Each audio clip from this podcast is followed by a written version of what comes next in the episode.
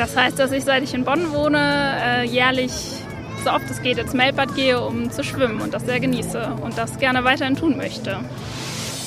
Schon vor Jahren hat man dort begonnen, ähm, einen Teil der Freibäder zu renovieren und tut das auch weiterhin. Und es wurden einige in Naturfreibäder umgestaltet, ohne jegliches Chlor.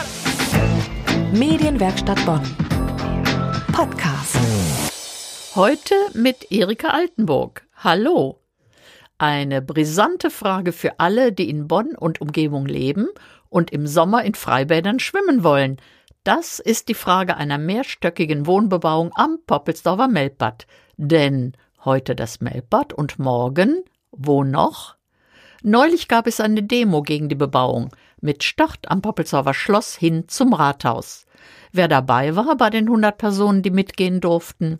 Leute von der Initiative Rettet das Melbad und Mitglieder des Vereins Unser Melbad. Ich war auch dabei und habe mit einer jungen Frau gesprochen, die ein kleines Schild trug mit der Aufschrift I, jetzt ein Herzchen, also I love Melbad. Ich habe gefragt, was ihr Schild bedeutet. Das heißt, dass ich, seit ich in Bonn wohne, äh, jährlich so oft es geht ins Melbad gehe, um zu schwimmen und das sehr genieße und das gerne weiterhin tun möchte. Ich finde, das Bild des Melbads wird schon gestört durch einen mehrstockigen Wohnkomplex, der relativ nah an den Beckenrand hinanreichen soll. Diese junge Frau hat schon als Kind Erfahrungen mit Demos für Schwimmbäder gemacht in ihrer Heimatstadt Göttingen. Ähm, ich bin gebürtige Göttingerin und zum Studium nach Bonn gezogen und arbeite mittlerweile hier.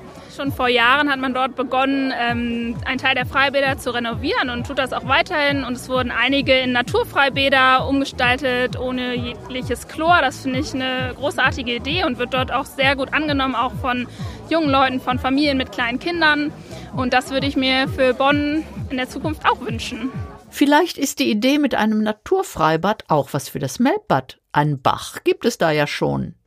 In der Stadtratssitzung vom Dienstag wurde das Bürgerbegehren mit den inzwischen 18.000 Unterschriften gegen die Bebauung diskutiert.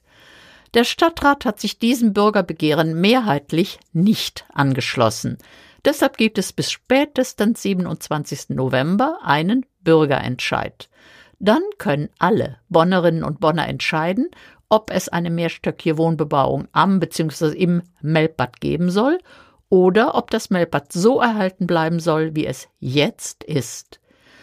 Aber vielleicht kann ja auch am Melbbad das erste Naturfreibad in Bonn entstehen.